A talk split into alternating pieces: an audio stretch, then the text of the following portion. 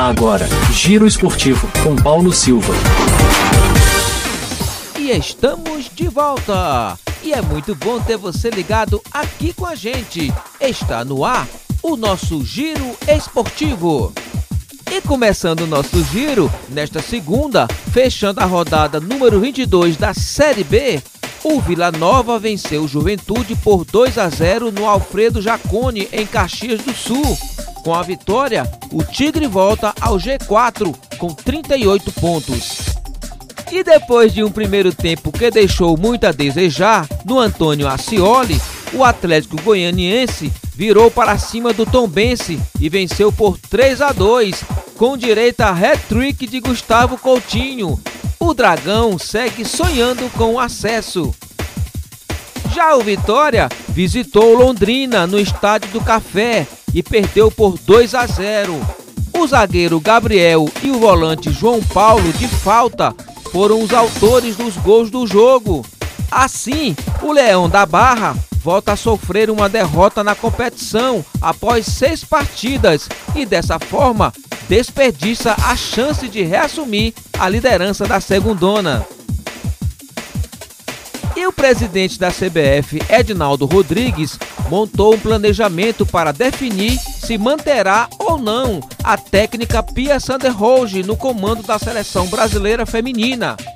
Edinaldo fará uma avaliação sobre o trabalho da treinadora e, consequentemente, seu futuro. E para isso, foram convidadas as atletas mais experientes, incluindo Marta, que encerrou a sua trajetória vestindo a camisa da seleção. Lembrando que Pia tem contrato com o Brasil até agosto de 2024. A mudança de comando é possível, principalmente após a eliminação precoce na fase de grupos da Copa do Mundo. E vamos ver como está o mercado da bola? São Paulo! Após muita expectativa por parte da torcida, Rames Rodrigues foi registrado no Boletim Informativo Diário, o BID, da CBF. Regularizado, já pode estrear pelo São Paulo. A estreia, porém, não deverá acontecer nesta quinta-feira contra o São Lourenço. Na Copa Sul-Americana, tanto Rames quanto Lucas Moura só poderão ser inscritos para as quartas de final da competição, caso o tricolor avance. Rames pode estrear no domingo, dia 13, contra o Flamengo. A partida será válida pelo Campeonato Brasileiro e acontecerá no Rio de Janeiro. O jogador colombiano também poderá estar presente contra o Corinthians na decisão pela semifinal da Copa do Brasil. E o Santos sacramentou a saída de David Washington para o Chelsea da Inglaterra. O atacante de 18 anos não treinará mais como jogador do clube e deve se despedir dos companheiros nesta terça-feira. O time inglês vai desembolsar para ter o atleta em definitivo 15 milhões de euros fixos, 81 milhões na cotação atual e ainda 5 milhões de euros, 27 milhões em formato de bônus. Flamengo! E o Flamengo recebeu uma proposta milionária do Al Nasser da Arábia Saudita pelo zagueiro Léo Pereira.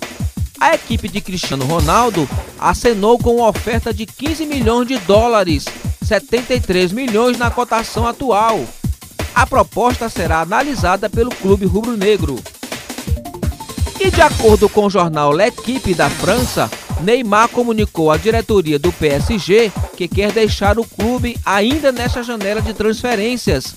O brasileiro tem contrato com Paris Saint-Germain até junho de 2027.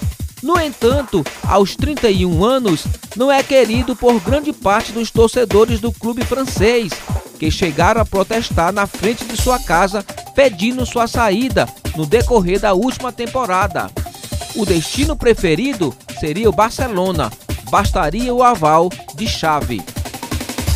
E a novela envolvendo o futuro de Harry Kane ganhou mais um capítulo na manhã desta segunda-feira.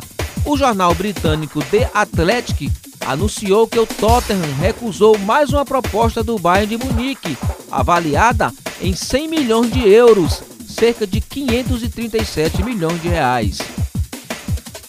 E assim encerramos mais um giro por hoje. E eu convido você a conhecer o nosso perfil no Instagram, arroba Direto ao Esporte. Deixo a vocês então o meu forte abraço e amanhã estaremos de volta, se Deus quiser. Giro Esportivo. Oferecimento Cooperline Fios e Cabos. Qualidade é a nossa energia. Alma Propaganda 869 8812 0682.